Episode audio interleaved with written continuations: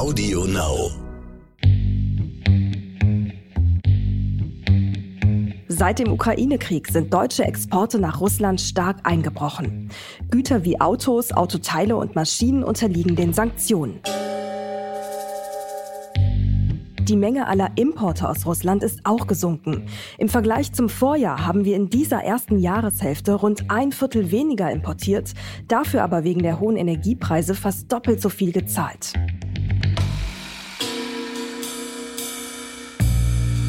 Deutschland bezieht den Großteil seiner Gasmengen aus Russland. Und wenn Bundeswirtschaftsminister Robert Habeck recht behält, werden wir uns erst Mitte 2024 aus dieser Abhängigkeit lösen.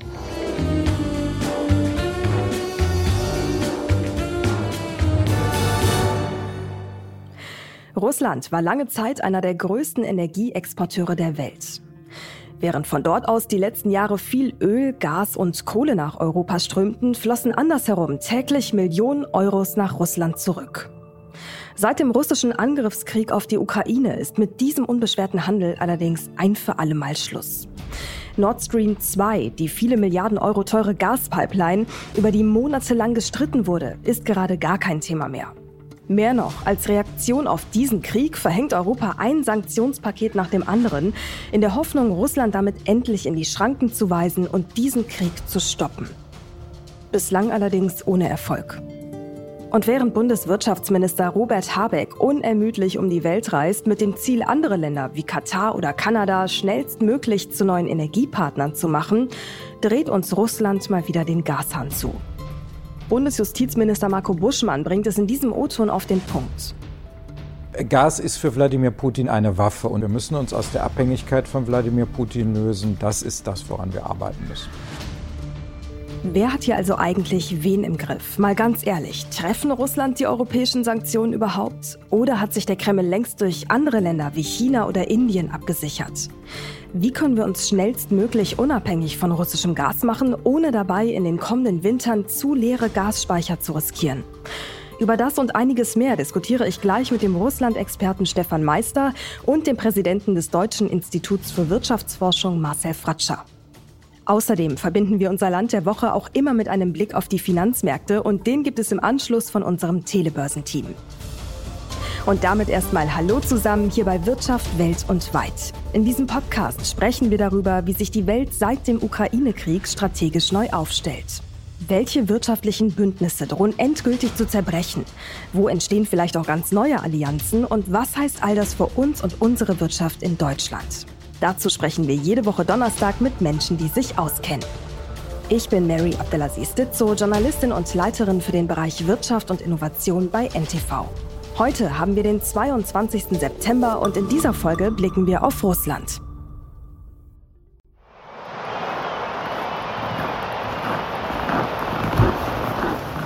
So könnte es sich anhören, wenn einer der 145 Millionen Einwohner des flächenmäßig größten Landes der Welt durch den Schnee stapft. Für Menschen in Moskau ist der Winter bei minus 12 Grad dabei noch recht erträglich, zumindest wenn man die Temperaturen mit denen im sibirischen Jakutsk vergleicht. In der kältesten Großstadt der Welt, die sich eben auch in Russland befindet, geht es im acht Monate langen Winter runter auf bis zu minus 60 Grad. So kalt wird es bei uns hoffentlich nicht, aber auch in Deutschland muss geheizt werden und dafür brauchen wir genügend Gas. Wo das in Zukunft herkommen soll, das bespreche ich jetzt mit Stefan Meister und Marcel Fratscher.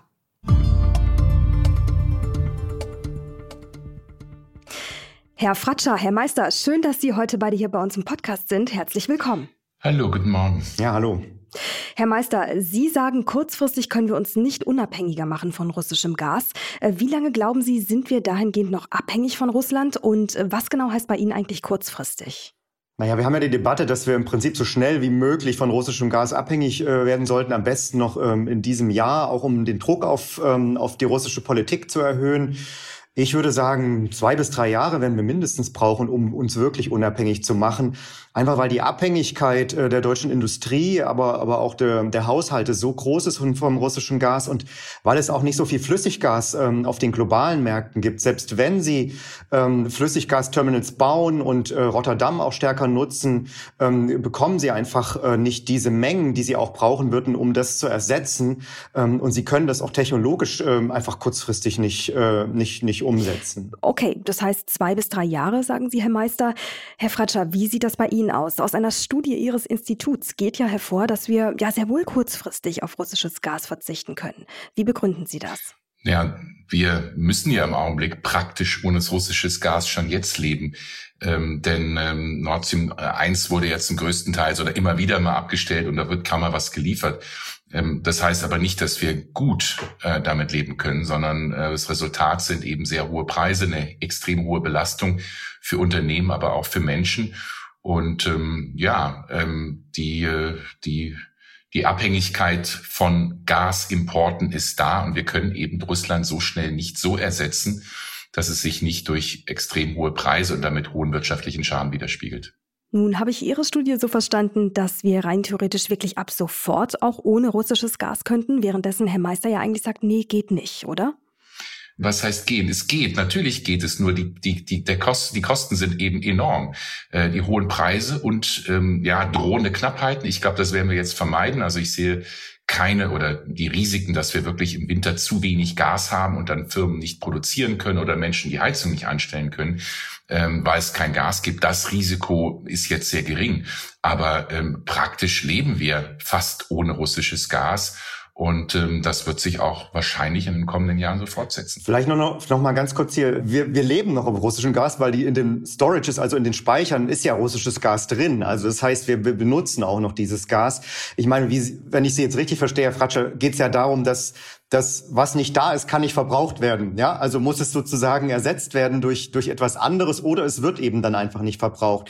Aber wenn wir einen bestimmten Lebensstandard halten wollen, wenn die Industrie in einem bestimmten Maße arbeiten möchte, dann brauchen wir eben eine bestimmte Menge Gas, was wir nicht ersetzen können. Und das kann auch Norwegen äh, nicht ersetzen. Oder Aserbaidschan wird ja auch diskutiert, weil, weil sie einfach nicht die Mengen haben. Also sie können das ein bisschen hochfahren, aber sie können das eben nicht in den Dimensionen tun, dass sie, dass sie russisches Gas ersetzen können. Aber wir, wir können natürlich, was nicht da ist, es nicht, äh, nicht verbrauchen, ja, also äh, oder verbrauchen, das ist völlig klar. Ja, und der Lebensstandard, ich meine, das muss mir, müssen wir keinem Bürger, keiner Bürgerin erzählen, den müssen wir einschränken. Das, was da passiert, ist ein massiver Wohlstandsverlust und letztlich auch eine große Gefährdung für das Wirtschaftsmodell Deutschland. Denn ähm, das ist ja ein systematischer Wettbewerbsnachteil. Äh, chinesische Unternehmen, koreanische Unternehmen, amerikanische Unternehmen haben nicht diese Knappheit oder die Explosion von Gas und auch anderen Energiepreisen. Und damit haben wir einen massiven Wohlstandsverlust, der übrigens gerade die Menschen mit wenig Einkommen und auch kleine Unternehmen besonders hart trifft. Also diese Situation, diese Krise, die eine höchst unsoziale Krise ist, die haben wir schon heute. Mhm. Wenn wir jetzt mal auf die Sanktionen blicken, das machen wir natürlich, äh, die Sanktionen gegenüber Russland, um Russland schnellstmöglich dazu zu bewegen, diesen Krieg zu beenden. Dann ist nur die Frage, klappt das überhaupt? Ja, mit Blick auf China und Indien, die gerade ähm, ja mehr Gas als üblicherweise einkaufen und das auch zu sehr günstigen Preisen von Russland. Da stellt sich ja dann schon die Frage, helfen diese Sanktionen eigentlich, wenn sie doch von anderer Seite wieder ähm, so ein bisschen relativiert werden, oder ist es eigentlich ein Eigentor für Deutschland, Herr Meister? Ähm, ja, also ich glaube, das ist es eben, dass Russland einerseits sich auch auf diesen Krieg vorbereitet hat, indem es eben hohe ähm, ähm, äh, Geldressourcen in seinem Wohl Wohlfahrtsfonds angelegt hat, indem es ähm, äh, ja, indem es eben auch äh, Abhängigkeiten sozusagen ver verringert hat, äh, Währungsreserven angelegt hat. Ähm, aber andererseits sehen wir eben, dass durch die Knappheit ähm, auf, auf den globalen Märkten vor allem der, der Ölpreis auch nach oben gegangen ist. Also das ist das, womit Russland am meisten Gas verdient. Ja, es kann äh, am meisten Geld verdient. Es kann ja nicht, ähm, es, es kann ja dieses Gas, was es, was es nach Europa liefert, was ja vor allem Pipeline-Gas ist, nicht woanders hin liefern. Es hat kaum LNG-Terminal, also es hat eben auch ein Problem, sein, sein Gas ähm, woanders hin zu liefern. Aber Öl ist sowieso wichtiger für das russische Budget ähm, und da sind die Preise einfach hochgegangen und wir kaufen ja weiterhin Öl. Also wir haben ja eine sechsmonatige Übergangsfrist. Ähm, also in der Hinsicht äh, wird da Geld in die russischen Kassen gespült ähm, und diese, die, äh, ja und die Technologiesanktionen, die wirken eben erst langsam, ja, weil weil eben auch bestimmte äh, Produkte noch da sind. Ähm, also in der Hinsicht werden wir, werden wir massiven Einbruch der russischen Industrieproduktion sehen. Wir werden massive Auswirkungen dieser Sanktionen auch auf dem Arbeitsmarkt sehen. Aber das eben verzögert und nicht direkt, äh, wie wir das vielleicht äh, angenommen hatten, als wir die Sanktionen erlassen haben. Wie sehen Sie das, Herr Fratscher? Kein Eigentor für Deutschland, die Sanktionen? Nein, es ist kein Eigentor, denn ähm, ja, wenn man sich die russische Wirtschaft anschaut, ist die schon jetzt in einer Rezession. Äh, sie schrumpft äh, sehr viel stärker als die Rezession, die wir jetzt in Deutschland erleben. Äh, man muss auch unterscheiden, ähm, Deutschland, die meisten europäischen Länder haben hohen Wohlstand, Wohlstandsniveau, haben einen starken Sozialstaat. Und wir sehen trotzdem, wie hart es für viele Menschen in diesem Land ist, in dieser Krise. Und in Russland ist es um einiges härter, denn Russland ähm, ist ein sehr viel ärmeres Land. Und ähm, das mag man vielleicht noch nicht in Moskau sehen, zumindest nicht in den Bildern, die wir sehen, wie, wie, wie hart die Sanktionen wirken. Aber Sie sehen gerade in anderen Städten, wo es eben zu Knappheiten kommt, Russland ist extrem abhängig von allen möglichen Importen. Ähm, Russlands Wirtschaftsmodell ist, sie exportieren sehr viel Rohstoffe, müssen aber sehr viele andere Dinge importieren. Und äh, also jetzt sind die Kosten schon hoch und sie werden in den kommenden Jahren massiv zunehmen, denn das Wirtschaftsmodell Russlands, ähm, Öl, Gas, Kohle nach Europa zu exportieren, das jetzt sehr vereinfacht gesagt, dieses Wirtschaftsmodell wird ist tot. Das wird in der Zukunft nicht mehr funktionieren. Thema Zukunft, da würde ich auch gerne mit Ihnen mal kurz über Nord Stream 2 sprechen. Ich meine, diese Pipeline, die ist fertig gebaut, die steht still, die ist nicht in Betrieb, ganz klar nicht. Aber mit Blick in die Zukunft sagte zum Beispiel Stefan Weil, ähm, Niedersachsens Ministerpräsident, noch vor kurzem, dass selbst nach einem Ende der Ära von Wladimir Putin diese Pipeline nie und niemals ähm, Gas liefern wird nach Deutschland. Glauben Sie das auch? Das wär, also ob es Gas liefern wird, werden wir sehen. Wenn wir reden ja über Wasserstoff, was möglicherweise geliefert werden äh, werden kann. Ich meine, wenn Sie, also einerseits, äh, Herr Fratsch hat das ja gerade eben auch gesagt, wir haben eine Abkopplung. Ähm, äh, das ist das, was passieren wird vom, vom, vom russischen Gas und russischen Öl. Und wir werden auch nicht mehr ewig Öl und Gas in diesen Mengen brauchen. Also wir haben eine Übergangsphase zu erneuerbaren Energien, ja, zu, zu Alternativen. Also in der Hinsicht wird ist Europa so oder so auch äh, zumindest mittelfristig ein schrumpfender Gasmarkt, ähm, ja, und auch ein äh, genau, in dem Fall jetzt Gas. Ähm, also in der Hinsicht ähm, wird es dieses, äh, wird es neben der Abkopplung möglicherweise auch diese Nachfrage nicht mehr geben. Man kann dann natürlich über Wasserstoff nachdenken und diese, diese Dinge, ja, wenn, wenn es dann tatsächlich zu einem Regimewandel und einem politischen Wandel in Russland kommt. Aber ja, also grundsätzlich glaube ich, ist, äh, ist dieses Modell nicht nur für Russland, sondern geht das Modell eben auch für Deutschland zu Ende. Und wenn ich noch ergänzen darf, wir, wir, wollen ja auch weg von fossilen Energieträgern. Wir müssen weg von fossilen Energieträgern. Und meine Hoffnung ist, dass dieser Krieg auch ein Weckruf für uns in Deutschland, Europa ist, dass wir viel schneller den Umstieg auf erneuerbare Energien machen müssen und dass wir eben in 10, 15 Jahren ähm, auch praktisch nur noch ganz wenig Gasimporte brauchen, gar nicht so sehr für die Energieversorgung, dann, sondern dann eher für äh, für die chemische Produktion oder in anderen Bereichen, wo eben ähm, Gas noch notwendig ist. Und auch aus der Perspektive wollen wir kein russisches oder auch sonst anderes Gas mehr in der Zukunft benötigen, bis auf diese kleinen Mengen, die eben für die Produktion notwendig sind. Hm, ja, also bin ich vollkommen bei Ihnen. Wir wollen natürlich den Weg schaffen zu, hin zu den Erneuerbaren, ähm, hin zur Energiewende. Allerdings wird das seine Zeit brauchen. Ne? Deswegen auch die Frage. Also wir werden es nicht von heute auf morgen schaffen. Äh, wir werden nach wie vor die nächsten Jahre auf Gaslieferungen angewiesen sein. Und da stellt sich natürlich schon für den einen oder anderen die Frage, welche Rolle kann, äh, gesetzt dem Fall, Wladimir Putin würde sein äh, Amt niederlegen, äh, Nord Stream 2 da noch spielen. Ich würde mit Ihnen beiden aber gerne noch mal kurz über Öl sprechen. Sie haben es ja eben kurz angesprochen, Herr Meister. Ähm, ich meine, die deutschen Töchter des russischen Staatskonzerns Rosneft, die stehen ja nun seit kurzem unter Verwaltung der Bundesnetzagentur. Dagegen will äh, Rosneft ja auch klagen. Manche sorgen sich jetzt davor, dass Russland uns neben dem Gashahn auch kurzfristig noch den Ölhahn zudrehen könnte. Was ja eigentlich auch gar nicht verwunderlich wäre. Ich meine, wir planen ja andererseits oder unsererseits ein Ölembargo mit Blick auf die kommenden Monate. Ähm, ja, was das jetzt vielleicht in den kommenden Wochen schon mit russischem Öl, Herr Meister? Meister? Also auszuschließen ist, glaube ich, nichts mehr. Ja, also ich glaube, äh, die russische Elite ist dazu bereit, äh, praktisch jeden Preis dafür zu zahlen, äh, um diesen Krieg einerseits zu gewinnen, aber eben andererseits auch Druck auf uns und unsere Gesellschaften, Wirtschaftssysteme auszuüben. Andererseits muss man natürlich wirklich sagen, Öl ist einfach wichtiger für die für das russische Budget. Also das wird natürlich, ähm, das wird natürlich noch mal härter auch jetzt vor diesem Winter ähm, ähm, Russland treffen. Ähm, aber möglicherweise ist das so. Ich meine, wir schauen ja nach Alternativen äh, bereits, ja, über, über die, ähm, ähm, über, über auch Polen und, ähm, und Litauen. Also ich denke, man muss sich wirklich damit beschäftigen. Das tut die Bundesregierung ja auch, äh, nach Alternativen zu suchen, weil das ist möglich, dass Wladimir Putin den, den, den Ölhahn auch zutritt. Ja, ich halte das für nicht so entscheidend, denn wir wollen ja, wie gesagt, auch bis Anfang kommenden Jahres kein Öl mehr beziehen. Öl ist auch das weniger kritische Gut, weil sie Öl eben ähm, auch anders transportieren können als über die Gaspipelines und LNG, also Flüssiggas. Ähm, so gesehen ist das, glaube ich, weniger die Herausforderung. Ähm, und äh, das werden wir, glaube ich, gut verkraften können. Wobei, wenn Sie jetzt sagen, das kleinere Übel ähm, oder dass wir das gut verkraften können, da würde ich gerne mal ein Zitat anbringen von Rasmus Andresen, fand ich ganz spannend, heute Morgen noch gelesen. Er sagt, unerfreulicherweise haben die Übergangsfristen von mehreren Monaten dazu geführt, dass im Gebiet der EU vermehrt Öl angekauft wurde, um Vorräte anzulegen. Also das ist doch irgendwie paradox, oder nicht? Da entscheiden wir uns einerseits für ein Ölembargo, fangen aber hintenrum an zu bunkern, für den Fall, dass es nicht reicht. Das ergibt doch irgendwie keinen Sinn, oder?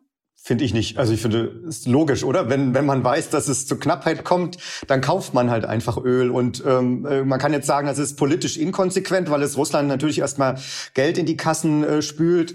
Ähm, ja, aber ähm, ich meine, am Ende geht es natürlich auch darum, dass unsere Gesellschaften, unsere Wirtschaftssysteme diese Sanktionen durchhalten. Ähm, äh, die, diese Entscheidung ist getroffen worden, dass, dass kein Öl mehr gekauft wird. Ähm, äh, man kann jetzt sagen, klar, ist inkonsequent, aber ich finde, es ist irgendwo logisch, dass, dass man, dass man sich dann, äh, dass, dass man sich dann eindeckt. Ja, also es ist logisch, äh, aus wirtschaftlicher Sicht vielleicht, ne? oder auch um äh, ne, eben sicherzustellen, dass hier alles weiter funktioniert. Nur andererseits relativiert es ja auch so ein bisschen die Wirkung eines Embargos, oder nicht? Ähm, ja, das zusätzliche Öl haben wir ja nicht nur aus Russland bezogen, sondern auch aus anderen Regionen der Welt. Ähm, und hm. ähm, das ist, ähm, nee, ich halte es eigentlich für völlig logisch, dass man ähm, mit Russland mit einer Deadline arbeitet und sagt, bis dahin wollen wir das ähm, wollen wir stoppen. Das gibt Unternehmen, gibt denen, die planen müssen, Zeit, diese Planung abzuschließen. Beim Gas ist es ja das Gleiche. Wir haben jetzt die, die Gasspeicher auf über 90 Prozent gefüllt, genau mit der gleichen Idee. Wir wollen sicherstellen, dass es zu keinen Knappheiten kommt äh, im Winter und uns auf alle Eventualitäten vorbereiten. Das ist also eigentlich sehr rational, äh, dass Russland äh, sogar zum Teil noch mehr Einnahmen hat durch den Verkauf von Öl, Gas, Kohle hängt eben damit auch zusammen, dass äh, vor allem bei Öl ähm, Indien beispielsweise China sehr viel mehr kaufen als bisher. Und ähm, obwohl Russland weniger verkaufen kann, die höheren Preise eben das kompensieren.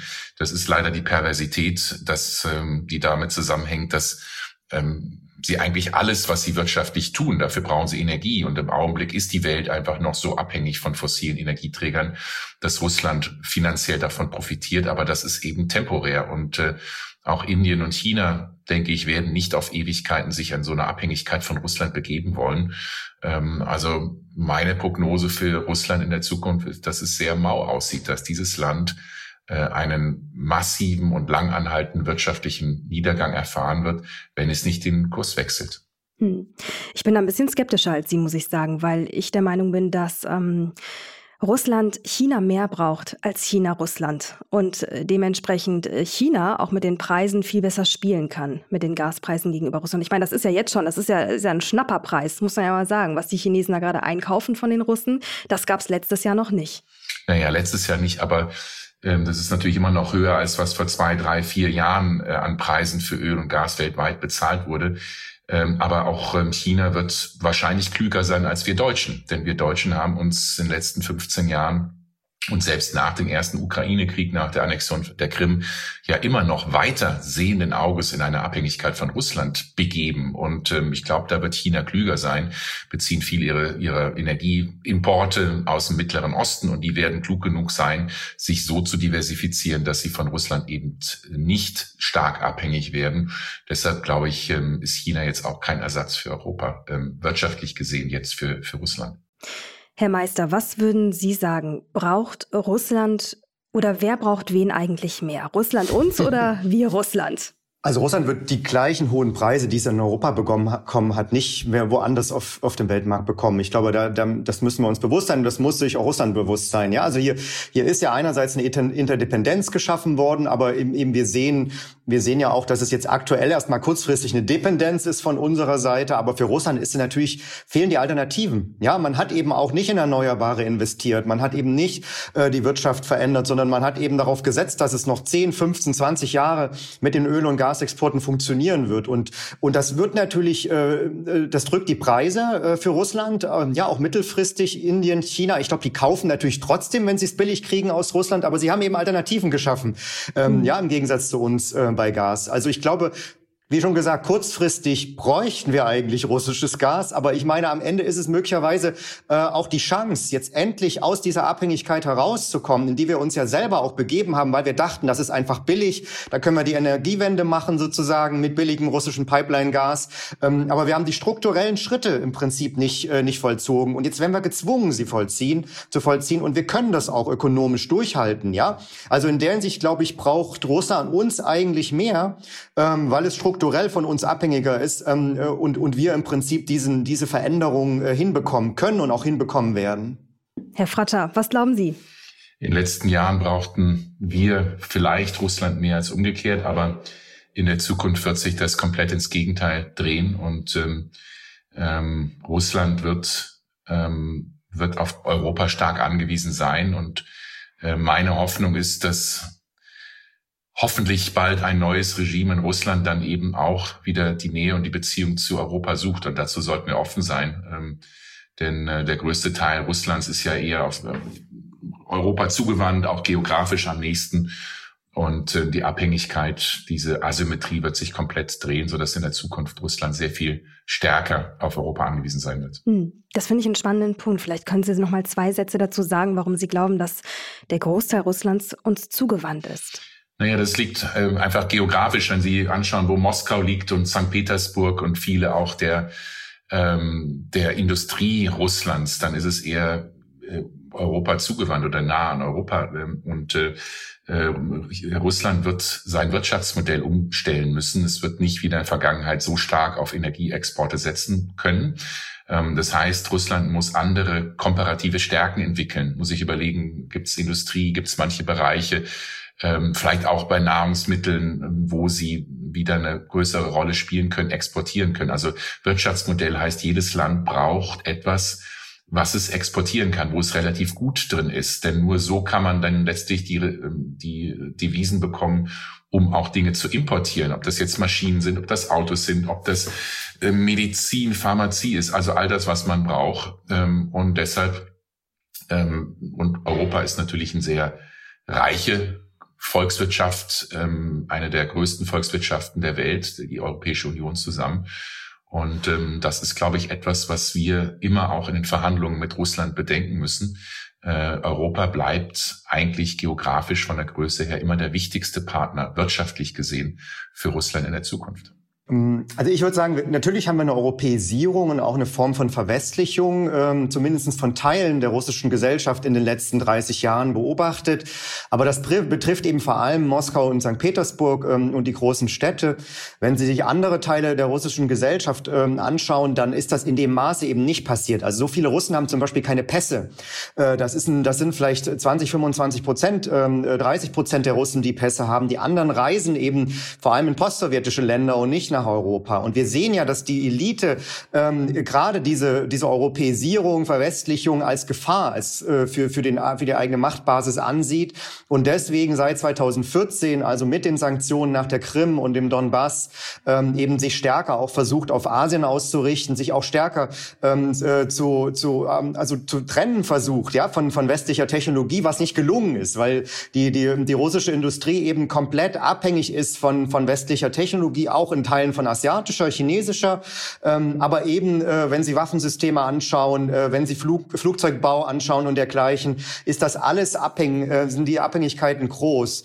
Ob man das jetzt ersetzen kann mit, mit chinesischen Produkten, das, das da kann ich nicht einschätzen, aber da bin ich eher skeptisch, zumindest nicht kurzfristig und vieles kann China nicht liefern.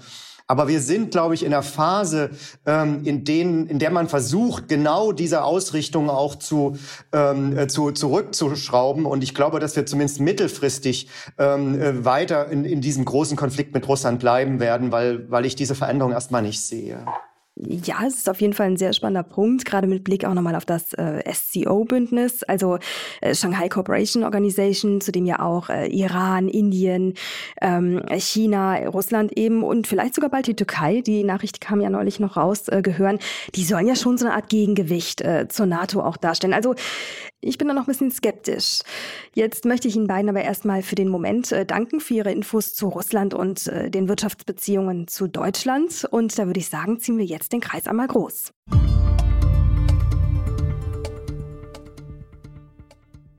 Und mit Kreis Großziehen meine ich, dass ich mit Ihnen beiden gerne einmal kurz auf die Welt blicken möchte. Und zwar insbesondere auf die Weltlage, die wirtschaftliche, mit Blick auf die neue Weltordnung. Was glauben Sie beide? Welche Länder führen die Welt in 10 bis 15 Jahren wirtschaftlich an und wer verbündet sich wohl mit wem? Also ich glaube erstmal nicht an eine Bipolarität. Ja, wir reden jetzt auch von der autokratischen gegen die gegen die demokratische Welt und äh, wenn wir jetzt vom vom Governance-System uns das anschauen, daran glaube ich nicht. Ich glaube, wir, wir, wir, wir, es wird eine größere Diversifizierung geben. Es wird eine stärkere Regionalisierung auch geben, ähm, äh, sowohl im politischen als auch im wirtschaftlichen Bereich. Ähm, und wir sehen eben, dass gerade asiatische Länder ähm, im, im, in einem Aufstieg sind, einfach auch aufgrund der, der hohen Bevölkerungszahlen, aber auch auf der, äh, aufgrund der Innovation Innovationsfähigkeit. Gleichzeitig glaube ich schon, dass wir auch stärker diese, diesen Trend zur Souveränität ähm, äh, sehen werden, dass, ähm, äh, dass äh, globale Lieferketten ähm, auch überprüft werden. Das sehen wir jetzt auch schon. Und das, ich meine, das ist ja auch eine der Lehren, die wir auch aus dem ähm, aus diesem Konflikt mit Russland lernen. Ähm, äh, die Abhängigkeit von China ist ja noch mal viel viel größer, ja, in anderen Bereichen auch als ähm, als als Markt. Äh, und die Lehre ist jetzt nicht, sich komplett abzukoppeln von China, aber einfach diese Diversifizierung auch ähm, ähm, auszudehnen ja. Und da gibt es natürlich auch andere Kontinente, die attraktiv werden, wo China auch schon investiert hat, ob das jetzt Afrika ist, ähm, ja, oder, oder auch in Südamerika. Aber ähm, ich denke, wir werden eben äh, Länder, ja, wie Indien, äh, ich meine, das sind die Klassiker, äh, sehen, äh, ja, äh, asiatische Länder, aber, aber auch eben andere Regionen, wo, wo einfach ähm, mehr Bevölkerung da ist äh, und wo Innovationen jetzt auch durch Technologien möglich sind. Und die Frage ist, ob wir da auch als Europa den, den, den Anschluss behalten, gerade im Bereich Digitalisierung. Ähm, ja, und äh, wir sind natürlich auch ein großer Markt, wir sind auch irgendwo innovativ, aber die ganzen Themen Bildung, Digitalisierung und so weiter, ähm, die, die stehen hier natürlich auf dem Prüfstand. Und da sind, denke ich, andere Regionen einfach schneller und innovativer. Ja, vielleicht wenn wir keine Bipolarität sehen, aber China und USA werden schon von der Größe her dominant bleiben. Ähm, die Frage für mich ist mehr für Europa und meine Befürchtung ist, dass gerade wir Deutschen immer noch nicht verstehen wollen, dass unsere wirtschaftliche Zukunft stärker denn je an der Frage hängt, ob es uns gelingt, Europa äh, zu integrieren und in Europa gemeinsam Sache zu machen. Das bedeutet, wir müssen europäische Institutionen stärken. Wir müssen in gewisser Weise manche Souveränität, die jetzt noch national ist, auf europäischer Ebene, auf europäischer Ebene teilen. Das ist für mich das Entscheidende. Und ähm, ich glaube, gerade wir Deutschen brauchen ein Umdenken. Wir können nicht weitermachen wie in den letzten 70 Jahren. Das Gefühl, wir sind eine kleine Volkswirtschaft, wir nutzen überall die Chancen, die es gibt und sind dadurch wahnsinnig erfolgreich, äh, weil wir so offen sind und, ähm, und diese Nische, Nischen nutzen. Äh, das wird nicht mehr funktionieren. Also meine Hoffnung ist, dass wir eine stärkere europäische Integration haben und damit auch ja, unseren Wohlstand, unsere hohe Wettbewerbsfähigkeit ähm, schützen können und gleichzeitig, das vielleicht das Allerwichtigste, die wichtigen Herausforderungen adressieren können. Klimaschutz, ähm, das ist das Oberste, was wirklich dringend ist ähm, ja, mal sehen, ob die Weltwirtschaft, die Weltgemeinschaft da zusammenkommen kann. Denn diese großen Herausforderungen, die können wir nur gemeinsam lösen. Die können wir nur gemeinsam lösen. Und das ist natürlich eine Riesenherausforderung. Gerade, ich meine, wenn wir schon im Kleinen schauen, allein innerhalb äh, Deutschlands, ja, Stichwort Föderalismus, selbst da ist es ja schon schwierig. Also wir sind eine sehr individualisierte Gesellschaft innerhalb Europas mit den einzelnen Staaten, wenn man es jetzt wieder auf europäische Ebene zieht. Ähm, da diesen Konsens herzustellen, von dem Sie sprechen, das ist tatsächlich eine Lebensaufgabe. Aber ja, ich bin dabei Ihnen, das muss uns irgendwie gelingen. Letzte Frage an Sie beide, ähm, aus dem auch vielleicht, was Sie gerade schon beschrieben haben. Wo konkret sehen Sie Chancen für Deutschland wirtschaftlich in der Zukunft? Also ich bin wirklich kein Spezialist für deutsche, deutsche Wirtschaftspolitik. Ich will das nochmal betonen. Ja, ich bin Russland- und Osteuropa-Experte. Ähm, Ich, ich meine, Deutschland ist natürlich einfach, was, was sein äh, Ingenieurswesen betrifft, was Maschinenbau äh, betrifft, ja, was, was auch chemische Industrie betrifft, da, da, da ist, es, ist es natürlich stark. Aber das ist, hängt eben auch davon ab, inwieweit wir dazu in der Lage sind, diese Bereiche zu digitalisieren. Das passiert, das passiert auch, ja, aber, aber das muss natürlich weitergehen. Ähm, und, und dann ist es wirklich eine Frage von Bildung. Also haben wir auch den Nachwuchs, der, der diese, diese, diese Innovationsfähigkeit in, ähm, äh, auch äh, gerade im Ingenieursbereich sozusagen sozusagen ähm, ähm, äh, erhält, ja, und auch fortsetzt. Also in der Hinsicht ähm, denke ich, ist, ist das sicher der Bereich. Und ich glaube eben, dass diese dieser Wandel auch ähm, mit Blick auf den, ähm, also auf erneuerbare Energien. Ich meine, da waren wir ja mal Vorreiter, ja, in diesen ganzen Bereichen. Da haben wir ja irgendwie auch so ein bisschen den Anschluss verpasst. Mhm. Also ich glaube, dass, dass, dass wir da eben auch ähm, unabhängig zu werden, genau von diesem Öl und Gas, von dem wir ja eingangs geredet haben, äh, und hier wirklich eine, eine einfach eine emissionsfreie Industrie und ähm, ja und auch äh, in, in den Regionen äh, das, das zu, zu, zu schaffen. Ich glaube, das ist eine Stärke Deutschlands. Also die sprachen gerade vom Föderalismus, ja. Wir haben ja diesen, immer noch diesen Mittelstand, von dem wir immer sprechen. Ähm, und dem sozusagen Rahmenbedingungen zu schaffen, dass der innovativ bleiben kann in all seinen Nischen, in denen er auch agiert. Ähm, und emissionsfrei, ja. Also ich meine, das ist doch die, eigentlich die, die, die Zukunftsaufgabe für dieses Land. Ich bin durchaus auch optimistisch, denn ähm, wenn man überlegt, die Herausforderungen sind gigantisch, aber wir haben sehr gute Voraussetzungen in Europa äh, und das zeigen ja auch die Krisen.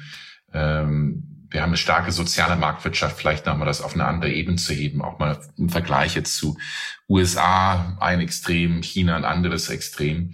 Und gerade auch in großen Krisen, und wir werden uns in der Zukunft ja auch immer häufiger auf, auf immer häufigere Krisen einrichten müssen, ähm, ist, glaube ich, diese, diese Fähigkeit, gute staatliche Institutionen zu haben, auf der einen Seite Sicherheit zu bieten, ähm, auf der anderen Seite eine Marktwirtschaft, Wettbewerb zuzulassen, ähm, kleine mittelständische Unternehmen zu haben, die innovativ sind. Ähm, das ist, sind, glaube ich, Stärken, die wir haben. Und äh, ähm, deshalb bin, mache ich mir weniger Sorge, ähm, jetzt, dass Deutschland da keine, keine Vorteile hat, sondern für mich ist vielmehr die Frage, wie können wir in dem globalen Systemwettbewerb äh, unsere Interessen schützen, gerade auch höheren Standards, sei es bei Menschenrechten, bei Datenschutz, was gerade China nicht in dem Maße hat. Und das ist, glaube ich, die wichtige Frage, ob es uns gelingt, dort kluge Allianzen zu bauen.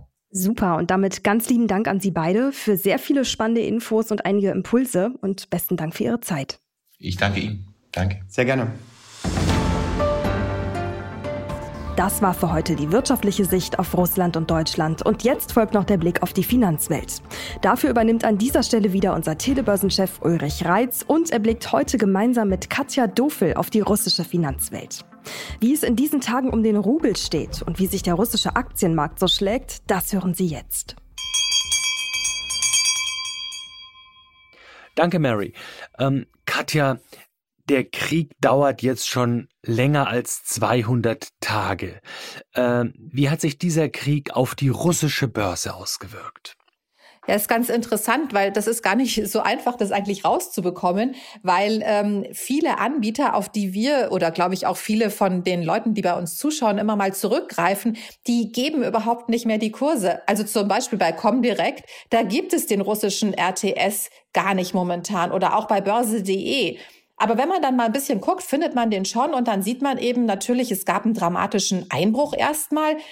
Ähm, und irgendwann durften dann russische Investoren zumindest wieder so ein bisschen handeln. Und inzwischen ist ähm, der RTS etwa 16 Prozent unter dem Niveau von vor dem Krieg.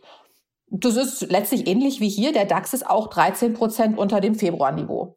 Das liegt ja vielleicht auch daran, dass auch deutsche Unternehmen diese Sanktionen gegen Russland zu spüren bekommen. Äh, wie stark ist die deutsche Börse deshalb unter Druck?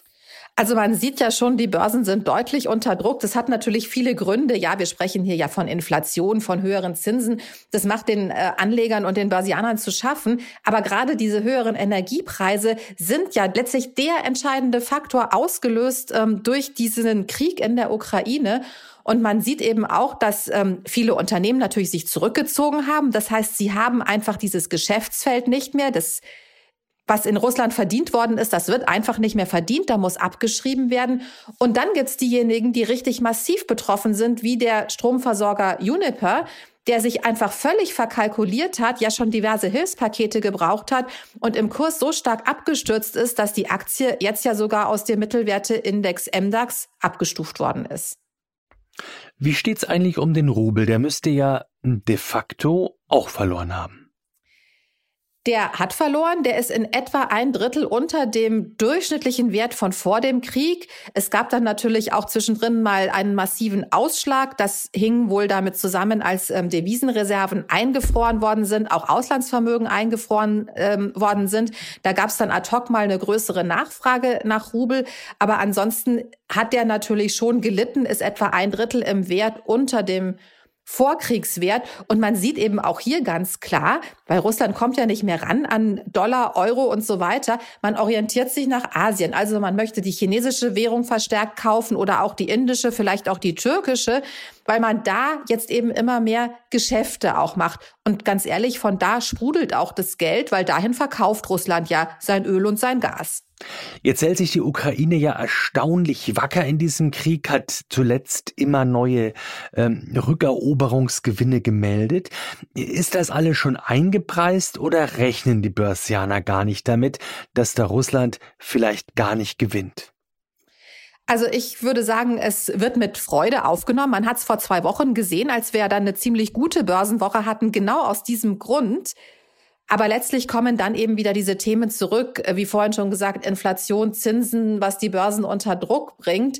Aber natürlich alles, was darauf hindeutet, dass dieser Krieg zu Ende geht, ohne dass weiter Schaden angerichtet wird. Der Schaden ist ohnehin schon immens, aber jeder Lichtblick in dieser Hinsicht, der macht den Börsen natürlich Freude, weil das würde dann mittelfristig eine Entspannung bei den Energiepreisen bedeuten und es würde natürlich auch bedeuten, man kann die Geschäftstätigkeiten wieder aufnehmen, die Lieferketten könnten sich zumindest teilweise entspannen. Es wäre natürlich schon eine Nachricht, die hier auf jeden Fall nochmal für steigende Kurse sorgen würde. Katja, vielen Dank, da haben wir noch viel zu berichten und damit zurück zu dir, Mary.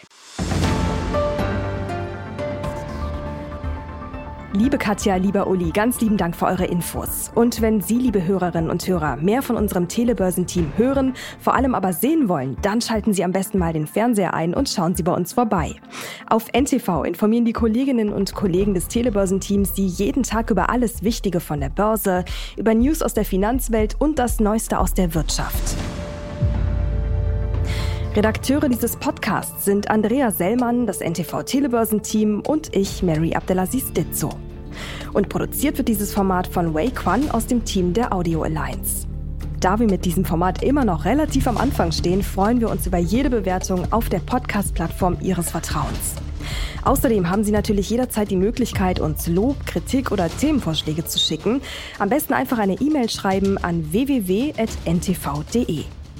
Und zum Schluss möchten wir Sie noch auf eine sehr wichtige Sache hinweisen. Dieser Podcast ist keine Anlageberatung. Vor dem Kauf von Aktien, Anleihen oder anderen Geldanlagen sollten Sie sich unbedingt noch anderweitig informieren. Nächste Woche dann geht es um die wirtschaftlichen Beziehungen zwischen Deutschland und der Ukraine. An dieser Stelle aber erstmal ganz lieben Dank fürs Zuhören, bleiben Sie uns treu und machen Sie es gut. Bis zum nächsten Mal.